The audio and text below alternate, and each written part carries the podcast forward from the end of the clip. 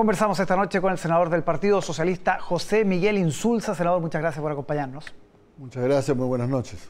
En el primer programa de la temporada, además, así que... Me parece muy bien, pues. Muchas gracias por inaugurar, por permitirme inaugurar. eh, veíamos recién lo del despliegue de las Fuerzas Armadas en el norte.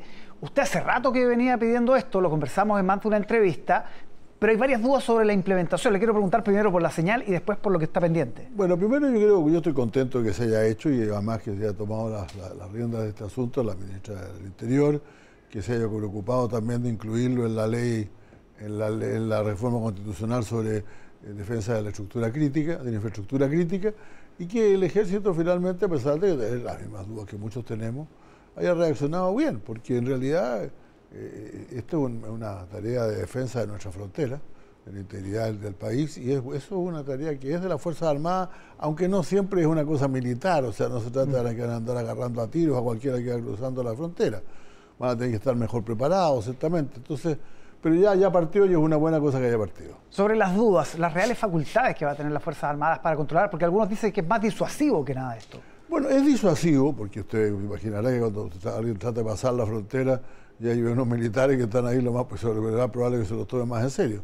Pero yo diría que también eh, este, es, eh, eh, la, actividad ellos tienen primero porque tienen que pedir documentos, ellos, pueden pedir documentos a los que vienen pasando, ellos pueden detener y tienen que poner a disposición de los cuerpos, las fuerzas policiales que son las que están a cargo de procesar este asunto, carabinero o la PDI sobre todo.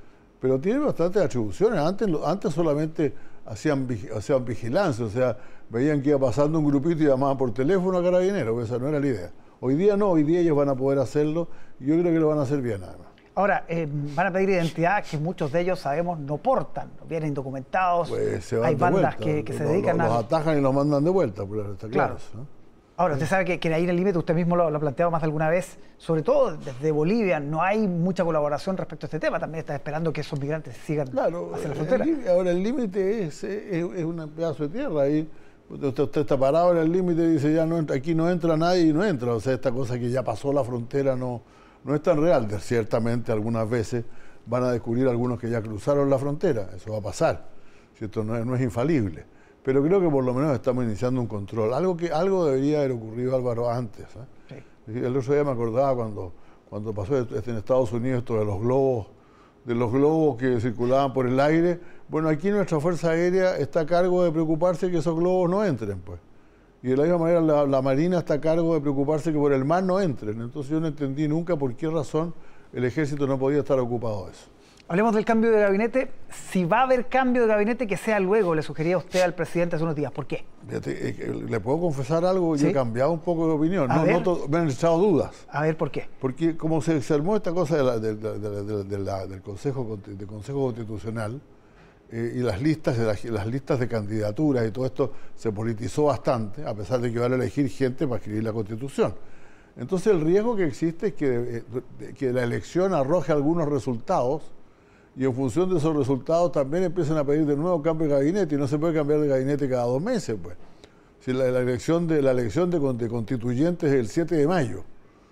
Por eso que yo, bueno, por lo tanto, claro, con mayor razón, si el presidente quiere cambiar de gabinete, que lo haga luego, porque va a tener dos meses ese, ese gabinete para desplazarse, para, para, para, para desplegarse, y si no, que lo haga después del 7 de mayo. Pues. Sí, que es la tesis de, Camilo Escalona, ¿no? Sí, bueno, entiendo, entiendo que algo ha dicho Camilo sobre eso también en estos días, pero es, lo, que yo pienso, porque realmente el riesgo es que se haga un cambio sustantivo de gabinete y dentro de dos meses empiece nuevamente la, grilla, como se dice, para, para, ver, para ver si cambian, cambia ministro otra vez. Además, no es tan importante el cambio de los ministros. Yo francamente no, si tuviera, yo no, eh, naturalmente esto lo decía el presidente pero se habla de, cambio de gabinete de manera genérica y en realidad aquí lo que se quiere es que haya más equilibrio en las regiones y en las instituciones. A nivel más, de, que, más que a nivel de ministerio. Ceremi y subsecretaría. Exacto, exacto. Ceremi, subsecretaría, servicios, etc. Aquí ahí pasa mucho que hay gente del mundo del socialismo democrático en regiones en que somos dominantes. O sea, nosotros, por ejemplo, de los dos senadores de Valdivia, de los tres senadores de Valdivia, estuvimos a punto de elegir, de elegir a dos, ¿no? Faltó muy poco para, para elegirlo y sin embargo nuestro, y tenemos dos diputados allá y sin embargo no, no, tenemos mucha participación en el gobierno. A mí me pasó en Arica, en, Arica, que, que una, una, una, dirigente del partido que fue a, proponer los, sus nombres, porque conoce a toda la gente allá, en un área le dijeron que este, esa seremía era de apruebo de dignidad y por lo tanto no iban a haber nombramientos que fueran de otros, de otros partidos. Entonces, esas cosas son las que hay que corregir. Eso, más, que, más que el cambio de gabinete. Más, cambio de ministro, usted diría más equilibrio a nivel de. Más equilibrio, exacto. Para que, para que podamos trabajar juntos, porque si vamos a forjar una sola coalición eventualmente, eso se hace trabajando juntos. Pues. Sí. Oiga, senador, volviendo a la fecha, pese a que usted estaba cambiando de opinión, me contaba, eh, el presidente ya reagendó el Consejo de Gabinetes. Muchos dicen que con esto ya parece inminente. Es posible, es posible. No, yo estoy, mire, si yo, a mí me parece bien que lo haga pronto, si lo quiere hacer, ¿ah? pero, pero dejo en claro una vez más, mire, eh, yo he estado en, varios gobiernos y el, cambio de gabinete es la actividad más solitaria del presidente. eso lo decide él y lo hace él. Bueno, algún par de personas para que lo ayuden a juntar los nombres, a concordar, o con los cuales pimponear, como se dice, ¿qué te parece este, qué te parece el otro? Pero finalmente lo hace él. ¿A usted le tocó ser esa persona? A mí me tocó, sí, que le va a ser presidente del Lago formado su gabinete con el ministro del Interior, efectivamente. Entonces, primero, yo tenía que enterarme si me estaba dejando a mí o no, y después me, me llamaba para que me fuera a reunir con él. Pero las decisiones las toma absolutamente todas él. ¿Es buena esa fórmula con el ministro del Interior? ¿Perdón? ¿Es buena esa fórmula? Yo creo que sí, que lo es ahora. A Piñera le gustaba hacerlo con, con, con, bueno, a Piñera le gustaba hacerlo solo, lo, hacía con Piñera. Pero a otros presidentes, por ejemplo, el presidente, el, presidente Frey lo hacía con algunos miembros de su gabinete, Michelle Bachelet también lo hacía con algunos consejeros. Es generalmente, pero no son, no son gente para decidir, aunque sean gente de algo nivel son gente más para que, para que el presidente coteje algunos nombres con él y le diga qué te parece este, qué te parece el otro. ¿no? Uno de los ministros senior, cercano a usted también, el ministro Montes, dijo que había que afirmar el equipo. Entonces muchos dijeron, anda endeble el equipo entonces. Mire, yo no creo que haya que... Yo, yo no sé lo que quiso decir en realidad, un poquito críptico, Carlos Álvaro, lo de los conejos, no se sabe muy bien. No se, no se sabe muy bien, a, veces él usa este tipo de frases. Yo creo que hay que solidificar, el equipo, creo que significa darle más, crear una mejor relación. Pero repito, como dije alguna vez en este mismo programa, es una de las tareas centrales del presidente de la República. El presidente, eh, las presidencias se evalúan también por la calidad de los, la calidad de los, eh, del, personal que el gobierno, que el presidente ha puesto, ha desplazado en los ministerios. Han presionado mucho los, los, partidos al presidente. Hoy día había como una, corriente de opinión de dejarlo un poco más tranquilo. Yo pienso lo mismo, que haría, que haberlo dejado mucho más tranquilo y que tome sus decisiones. Finalmente, eh, ya, ya tuvo algún cambio de gabinete y este parecía prometer ser muy grande, ¿no? Pero la verdad es que, mire, es, siempre igual, Álvaro. O sea, empiezan, empiezan los partidos, la gente a hablar, los diarios, la prensa, etcétera, etcétera. Y en un momento determinado el presidente decide hacerlo y llama a sus equipos y simplemente lo hace. ¿no? Ahora, ¿este cambio debería ser amplio o acotado a ministerios sectoriales? Mire, yo creo que va a ser más bien, si fuera, yo no sé, no sé el gabinete, pues estamos hablando, repito, yo para mí es más importante subsecretarías y servicios, ¿no? Pero yo creo que va a ser más sectorial, en el sentido que si fueran ministros, serían ministros a cargo de carteras, de carteras con, con, un, con un determinado tema, ¿no? No ministros generales como secretario de la presidencia, el ministro del Interior, ese, la, ministra del Interior. No, eso yo creo que eso, eso, eso ha estado funcionando razonablemente bien y no creo que haya intención de cambiarlo. Ahora, la canciller es una de las cartas que más suena en términos de salida, digamos. ¿Usted la, defendió hace, algunos días? ¿Se han ensañado con la canciller? De manera muy injusta, en realidad, a mi juicio, porque yo creo que ella lo ha hecho bien, ya ha entregado resultados. Pues, yo quiero hablar de un el tema principal que le han metido ahí.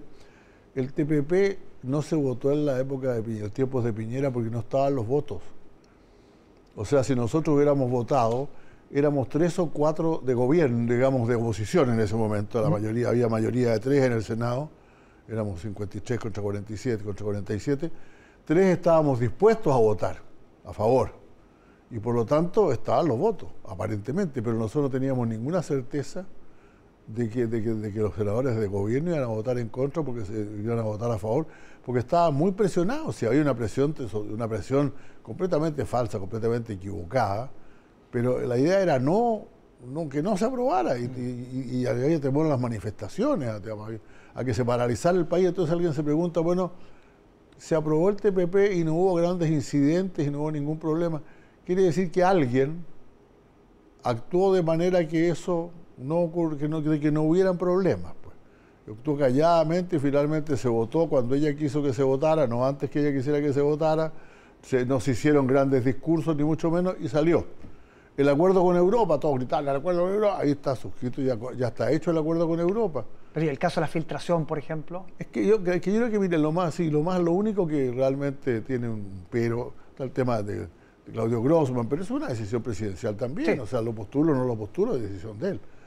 Eh, yo diría que lo único que realmente fue es, bastante difícil de, casi de aceptar, porque eh, este, el, tema de la filtración. Porque esa, no, es, que se filtre algo, no sé si usted le ha pasado, yo el otro día nomás le mandé a mi jefe de gabinete siete mensajes que me había mandado alguien y me respondieron del, sitio donde, del, chat de fútbol que tengo.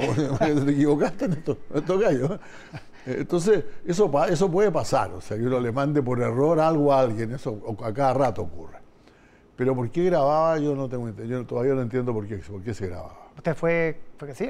Yo, creo que fue, creo que, un, eh, que fue un, error gravísimo, la persona que, tuvo la culpa lo pagó. Yo estoy casi seguro, no tengo ninguna razón para, para dudar de que la canciller no tenía la menor idea que estaba siendo grabada. ¿Debería castigarse al PPD como piden algunos en la conformación del gabinete por, por, esto de las dos listas? No, ¿por qué? Pues si son dos listas de gobierno. Si son dos listas de gente que apoya al gobierno. Oiga, yo le pregunto, yo tengo algunos colegas ahí como mi amigo Pancho Buenchumilla, por ejemplo, gran senador, yo a Yasna Proboste, muy buena senadora, gente de la democracia cristiana que está apoyando al gobierno de Gabriel Boris, y los van a castigar. No, yo no, estoy en absoluto, más bien, no es que no, que no me, estoy, estoy absolutamente en desacuerdo. Aquí hay dos listas que apoyan al gobierno y ojalá el día de la elección no, no, se equivoquen cuando sumemos. Pues. Vamos a sumarlas las dos, no vamos a, sumar, no vamos a sumar una, no vamos a sumar las dos. Ahora, la, DC no está en el gobierno, pero el PPD sí. No, no, pero la DC, eh, son, estos son senadores que han apoyado al, gobierno. si los senadores, eh, es lo que estoy, de locales yo estoy hablando, han apoyado al gobierno, han apoyado con mucha sinceridad. Yo tengo una, yo, yo presido una comisión de, seguridad pública, hemos aprobado una cantidad de proyectos, ahí entre paréntesis sí que hay mucha, ha habido mucho apoyo de todos, ¿ah? pero yo parto, parto de la base que tengo mayoría. Tengo mayoría y uno de los, tres de mayoría es Francisco Buenchumilla. Pues.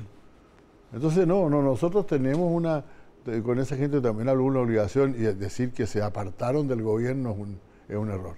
Yo siempre pensé que, eh, ojalá, ojalá tuviéramos una lista única, pero también había alguna ventaja en no tenerla, en el sentido que hay gente que está hacia el centro, que no va a votar por el socialismo, no habría votado por el socialismo democrático en la misma lista que, que, que la prueba de dignidad. Y hay gente de, izquierda, mucha gente importante que apoyó al presidente Boris, pero que probablemente no habría votado por la lista de, la, prueba de dignidad socialista, por si, si estuvieran ahí el PPD o el Partido Radical o la Democracia Cristiana. Entonces yo creo que esto tenía sus pros y sus contras, ocurrió como iba a ocurrir y ya, bueno, ya, ya fue, pero...